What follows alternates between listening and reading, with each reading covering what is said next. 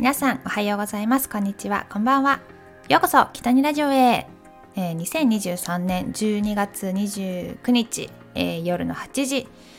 です。さあ今日のラジオは、えー、2023年北にラジオはラストになります。いや私ね先日忘年会行ってきました。忘年会シーズンですね。皆さんもあの会社とかそういったところで忘年会行きましたか？いやなんか本当コロナ禍で集まったりとかできなかったのがすごい不思議だなってぐらいあの今回は忘年会とか結構あったなって感じでした。で私中学校の時の同級生あ小学校高山の同級生の実家の 高山の同級生のみんなと一緒に忘年会をしてきました。まあ、本当にやっぱり気を使わない仲間と一緒にお酒を飲んで楽しんで喋ってっていうのは本当に楽しくて。あやっぱりこう面と向かってやっぱり喋るのってすごくいいなっていうのを感じました。なんか5年ぶりとかに会う友人もいたりとかしてあもうね最初のは近況報告から始めました。え今こんな仕事しててここに住んでてみたいな自己紹介みたいな。もうめっちゃなんか不思議な感じでしたね。まあそうね。でもまあみんな仕事とかは変わってなくて、うん、相変わらず元気でやっていたので私も安心したしいやとにかく楽しかったです。さあということで今日は2023年ラストのラジオということでこの2023年をちょっと振り返ったお話をちょっとしていきたいなと思っています。まずね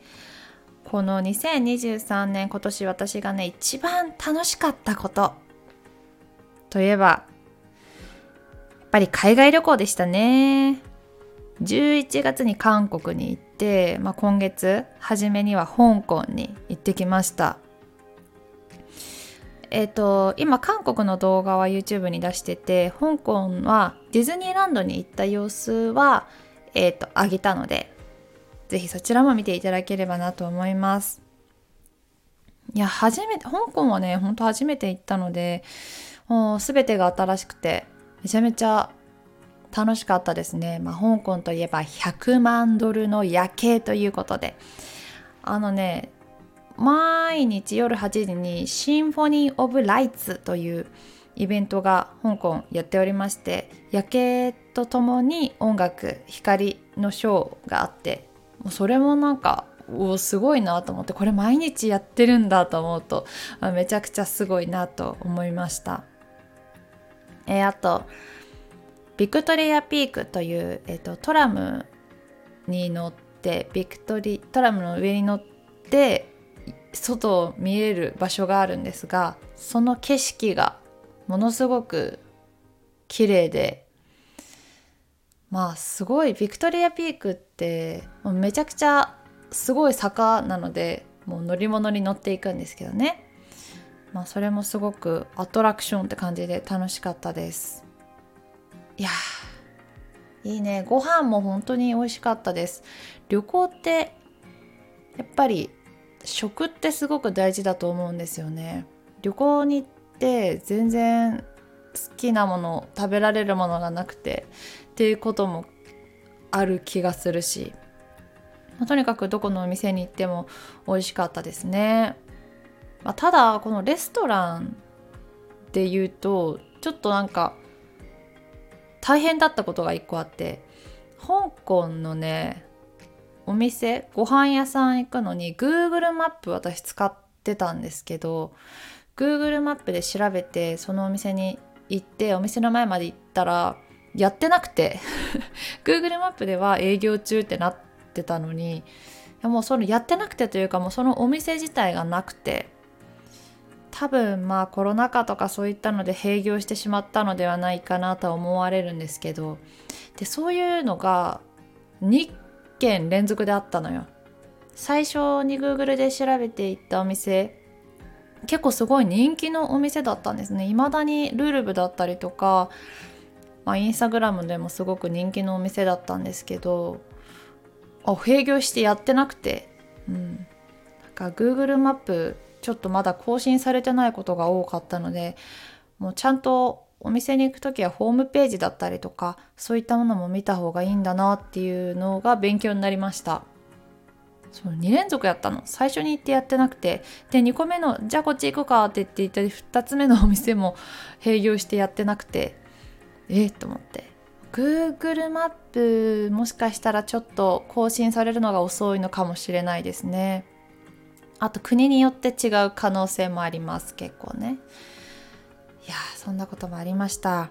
えー、そしてやっぱり香港はねまあ今円安ということでそこが一番きつかったかな。ディズニーのお土産とかさごあのお菓子買う時大体カーンカーンに入ったお菓子って日本の東京ディズニーランドとかで買うと、まあ、ちょっと高くてもうまあ1000円とか1500円とかそういった感じだと思うんですけどなんと今回香港で買ってきた缶入りのお菓子1つ4000円でした。えーって感じですよね。4000円なかなかびっくりしました、まあ、ただ普通の缶じゃなくてちょっとねオルゴールになってたりとかそういった仕掛けがあるカンカンだったのでまあそれぐらいするかっていう感じではありましたが、まあ、お菓子入りの缶4000円には結構びっくりしましたね。まあ本当円安もちょっと落ち着いてほしいなとは思います。また来年もどこかに遊びに行けたらいいなと考えております。まあそうですね。やっぱりこの楽しかったのが海外旅行でした。えー、そして今年一番やらかしたとか残念だったことといえば、まあ、何回もこのラジオでも言っているんですけど Apple Watch の置き引きです。まあ本当に100%自分が悪いんですけどそこに置いてきてしまったのが、まあ、きっと、まあ、優しい人が拾ってくれて届けてくれているはずってなんかちょっと心の中で思ってたのに結局全然見つからなくて紛失届も警察に出したけどえ結局なくてっていう感じなのでそれが本当にね一番ショックでした。だってさアプローチってなかなか高価だし、まあ、自分で頑張って買ったものだったので本当に自分のバカって思いましたね、まあ、それは本当やらかしてしまった出来事でした。また変えるように仕事を頑張りたいと思います。え、そしてそして、えー、2023年にドハマりした私の自分的ニュースといえばやっぱりちいかわでしたもうドハマりよ私シンプルなお部屋にしようって頑張って物を捨てたりとかしてたんですよねあまりキャラクターもの買わないようにしようってしてたんですけどまああまりの可愛さあまりの好きさにすっかり今はねちいかわルームになっちゃってます。特にちいかわのキャラクターの中での8割というキャラが好きでこの8割ちゃんというキャラはですね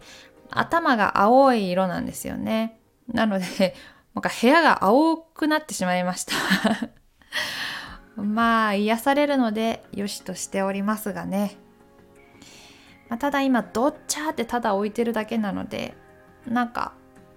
こう飾れるようなケースみたいなのも買いたいなと思ってます。なんかちょうどいいのがなくて100円グッズとか見てるんですけどなかなか見つからないのでちょっと他のお店インテリアショップとかにも行ってみたいなと思っています。あこのグッズ TikTok に私